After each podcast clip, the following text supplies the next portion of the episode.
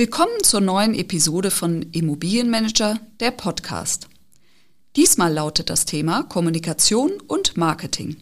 Zu Gast als Experten sind Holger Römer, Leiter Unternehmenskommunikation bei der Zech Group und Peter Schnell, wissenschaftlicher Mitarbeiter am Institut für Baubetriebslehre an der Universität Stuttgart.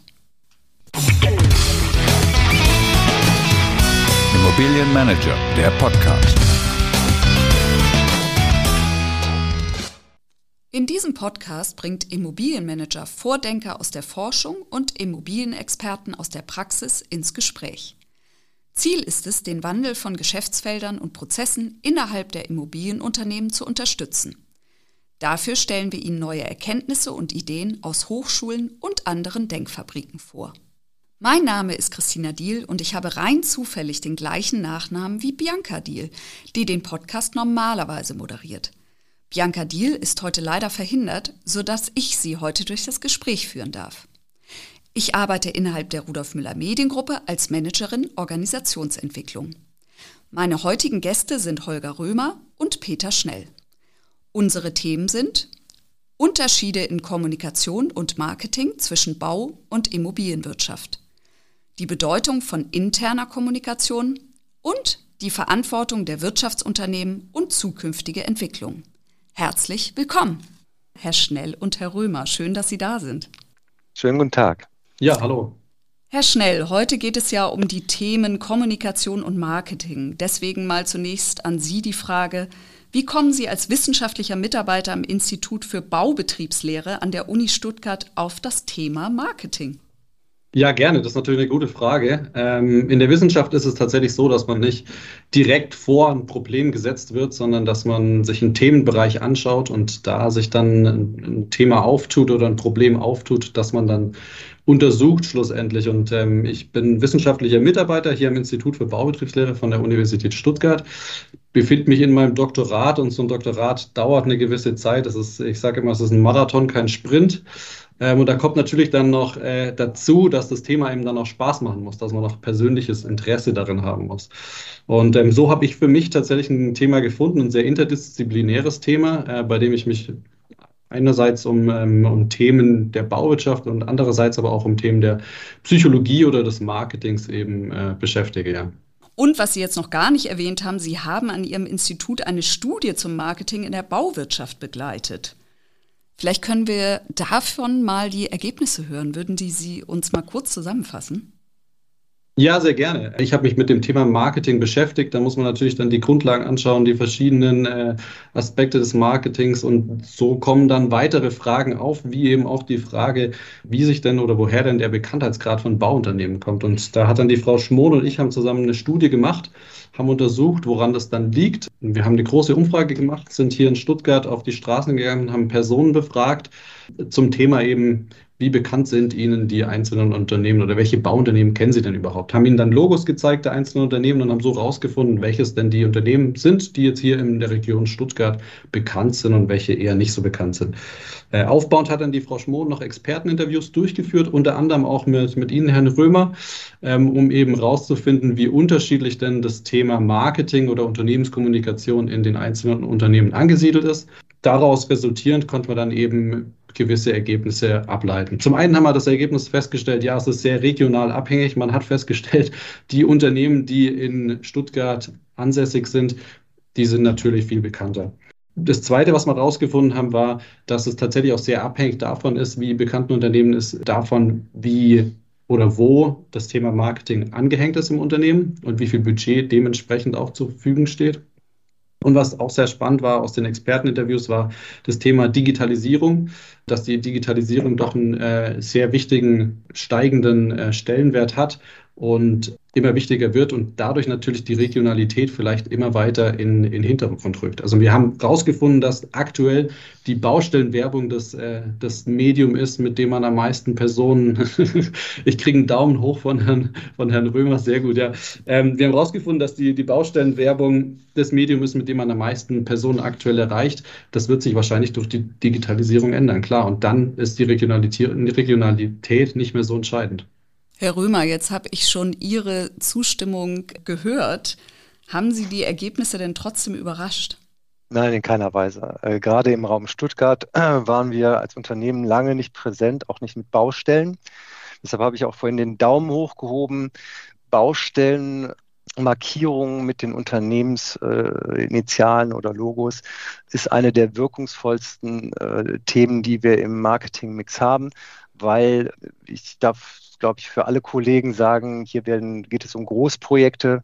Bei der Strabag, wenn man stundenlang im Stau steht, dann sieht man das Schild und die Fahrzeuge häufiger. Das bleibt hängen, das bleibt kleben. Und gerade bei den Großprojekten, äh, das interessiert fast jeden Menschen das, oder berührt die Menschen emotional in verschiedenster Weise. Ne? Entweder ärgern sie sich über Staub oder Geräuschemissionen, weil sie Nachbarn sind oder sind begeistert, wenn sie mit dem Auto vorbeifahren, was da Tolles entsteht. Und insofern äh, bleiben halt auch diese Markierungen der einzelnen Unternehmen viel stärker hängen als äh, bei äh, sonstigen Medien. Und wie gesagt, da wir in Stuttgart bisher kaum tätig waren, jetzt gibt es aber eine Niederlassung und demnächst sehen Sie auch mehr Baustellenschilder von der Zech Bau SE zumindest werden wir auch unseren Bekanntheitsgrad in diesem Raum äh, wahrscheinlich steigern können.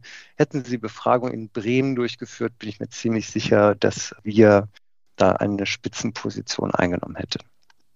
Ich würde es tatsächlich auch äh, nochmal unterstreichen, was Herr Römer gerade gesagt hat. Ich glaube, äh, selbst wenn wir die Befragung nächstes Jahr machen würden, dann wird hier die Zech auf jeden Fall zu den top bekannten Unternehmen auch im Raum Stuttgart gehören. Davon gehe ich aus, ja.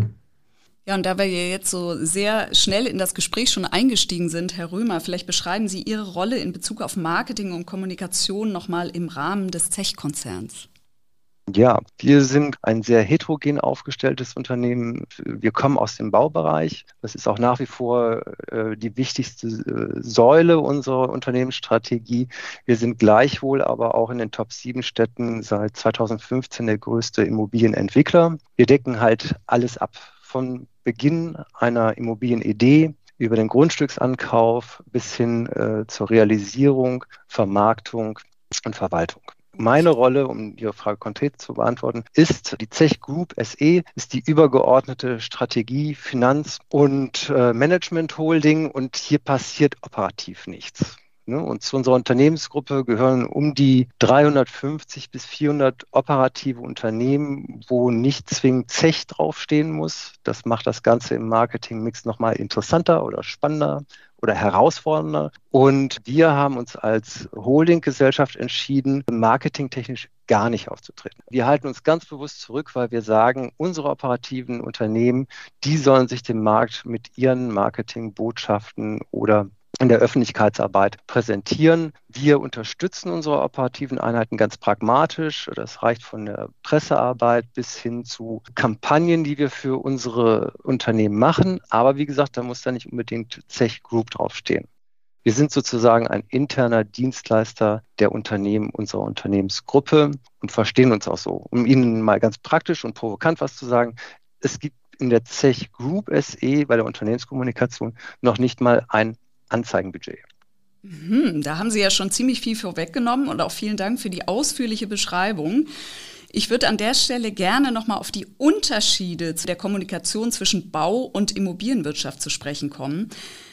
Herr Schnell, für wie wichtig betrachten Sie das Thema Marketing für die Baubranche einerseits und die Immobilienbranche andererseits? Ja, ich denke, da muss man die beiden Branchen nochmal genauer betrachten. Wenn wir von der Baubranche reden, dann reden wir eigentlich immer von der Planung und dem Bau von Gebäuden.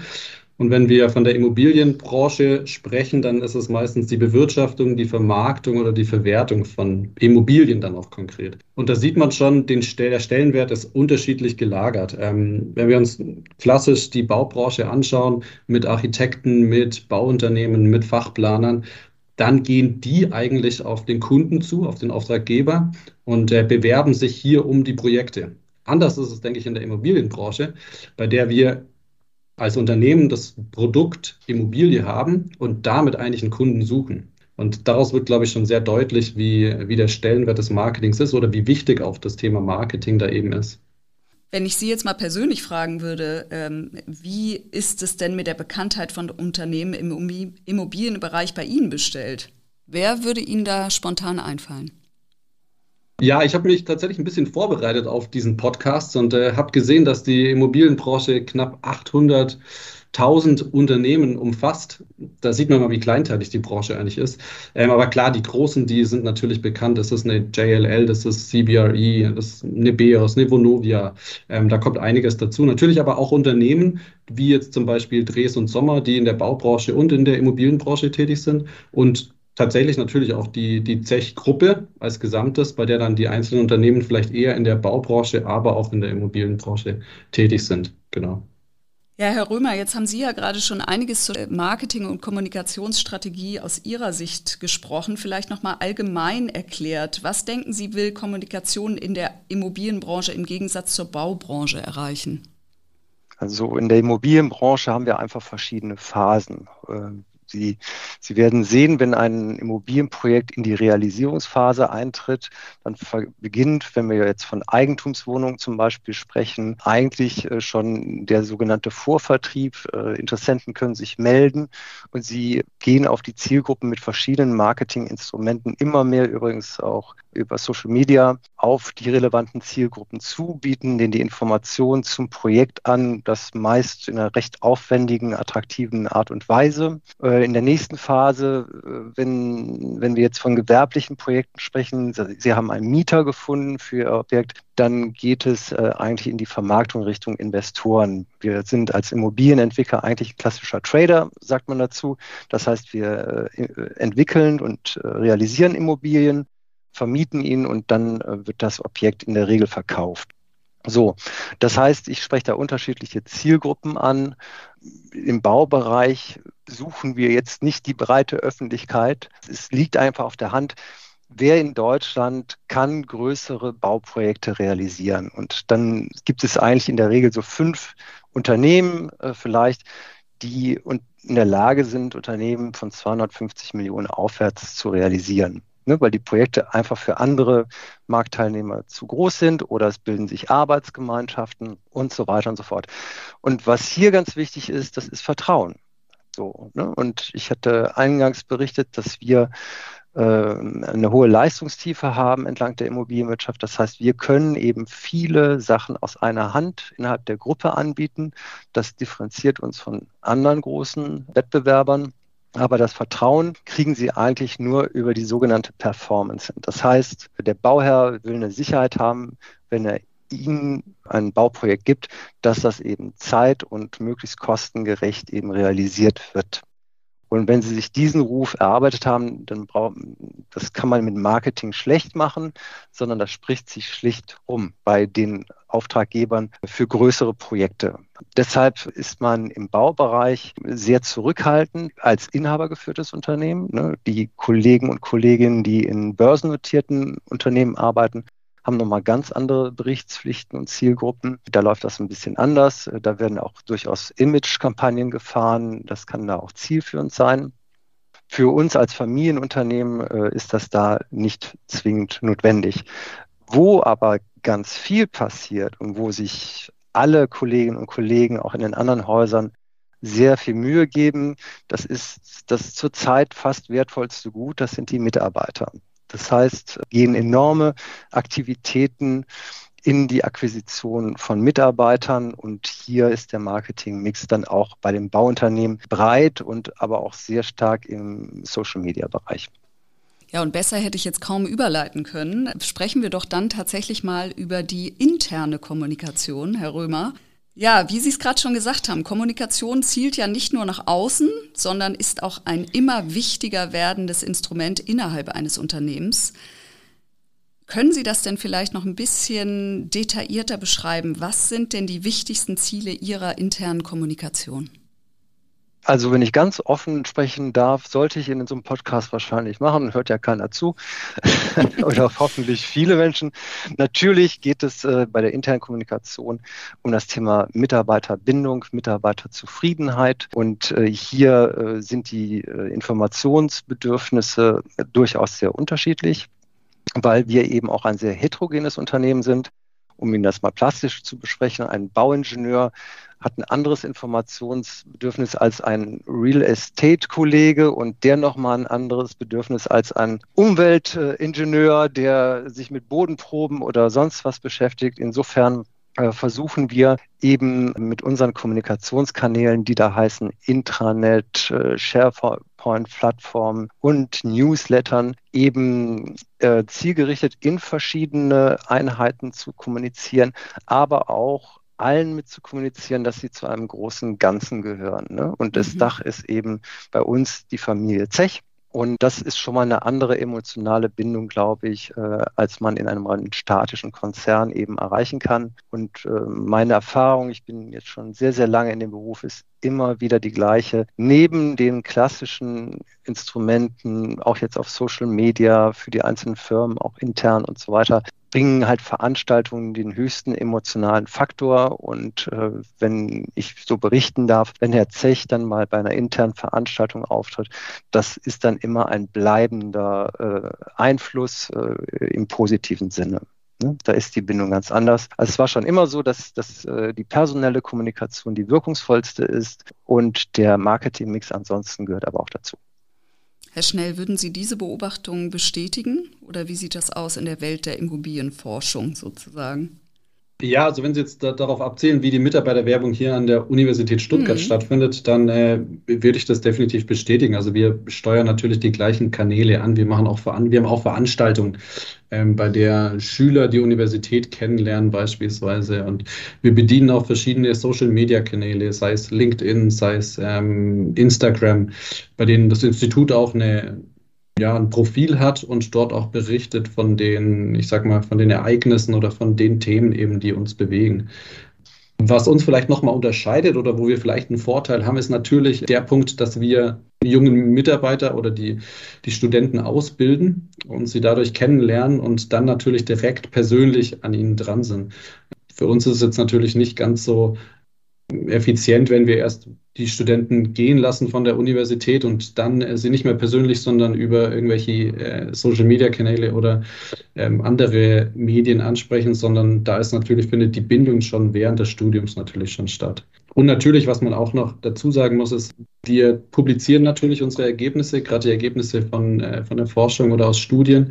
Und ähm, die werden dann gelistet in den verschiedenen Datenbanken. Und darüber kann man natürlich auch wieder Referenzen erzeugen oder werden Referenzen erzeugt, wo man dann wieder auf die Universität oder auf ins, aufs Institut dann auch gezielt kommt. Aber ich denke, das ist genau das Gleiche, wie wenn die Zech ein, ähm, ein Projekt abschließt, dann ist auch das Projekt indirekt Werbung fürs Unternehmen. Ja. Jetzt sind ja gerade schon so Schlagworte gefallen wie Vertrauen oder auch die Nähe zu den Mitarbeitern. Äh, vielleicht mal die Frage an beide von Ihnen. Nach dem Edelmann Trust Barometer 2022 wird Wirtschaftsunternehmen mehr Vertrauen entgegengebracht als der Politik. Wie sehen Sie diese Entwicklung und sehen Sie Unternehmen auch aus der Immobilienwirtschaft hier in der Pflicht? Vielleicht mal zunächst Herr Schnell. Ja, gerne. Ich äh, habe mir tatsächlich das Barometer noch im äh, Vorhinein äh, angeschaut und habe geguckt, woher kommt denn äh, diese Zahl, dass das Vertrauen fällt. Man muss natürlich da dann aufpassen, dass das Vertrauen fällt insgesamt in allen Bereichen äh, über das letzte Jahr, aber natürlich am drastischsten, wenn man nach diesem Barometer geht, in der Politik mit minus 12 auf der Skala und bei den Unternehmen im Vergleich nur bei minus 1. Woran das liegt, kann ich so jetzt auch nicht äh, beschreiben. Ich kann mir vorstellen, dass es daran liegt, dass im letzten Jahr vielleicht die ähm, Unternehmen da sich deutlicher und schneller positioniert haben, gerade bei Themen rund um den Ukraine-Krieg oder ähnliches. Ähm, ich sehe aber definitiv, um Ihre Frage zu beantworten, ich sehe da definitiv auch die Unternehmen in der Pflicht.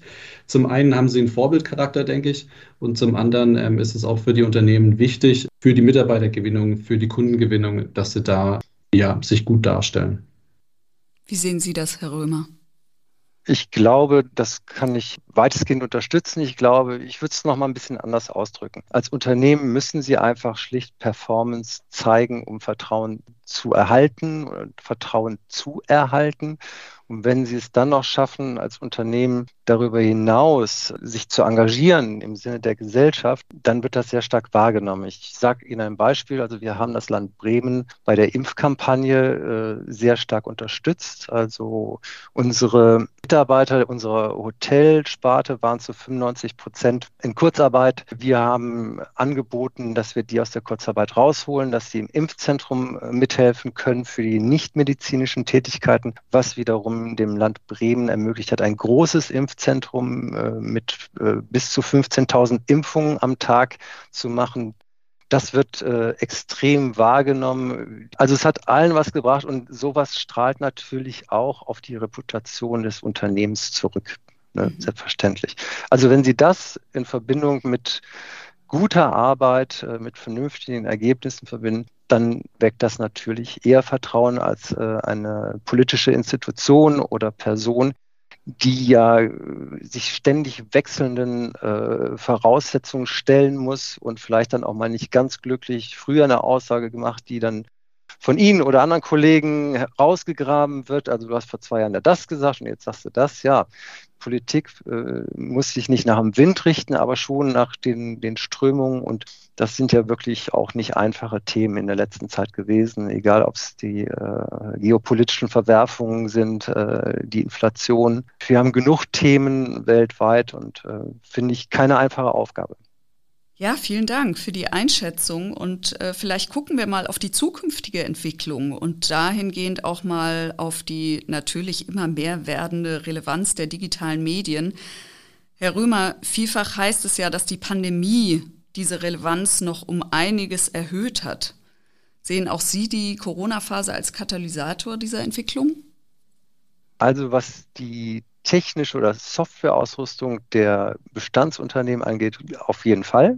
Äh, ne? Also jedes Unternehmen war ja gefordert, diese Informationsmöglichkeiten, die wir ja auch heute hier nutzen, in, in Form einer Teamsitzung, äh, irgendwie sicherzustellen mit Blick auf Marketingmix, äh, Kommunikation, äh, Nutzung der Social-Media-Kanäle oder sonst was, sehe ich das nicht so.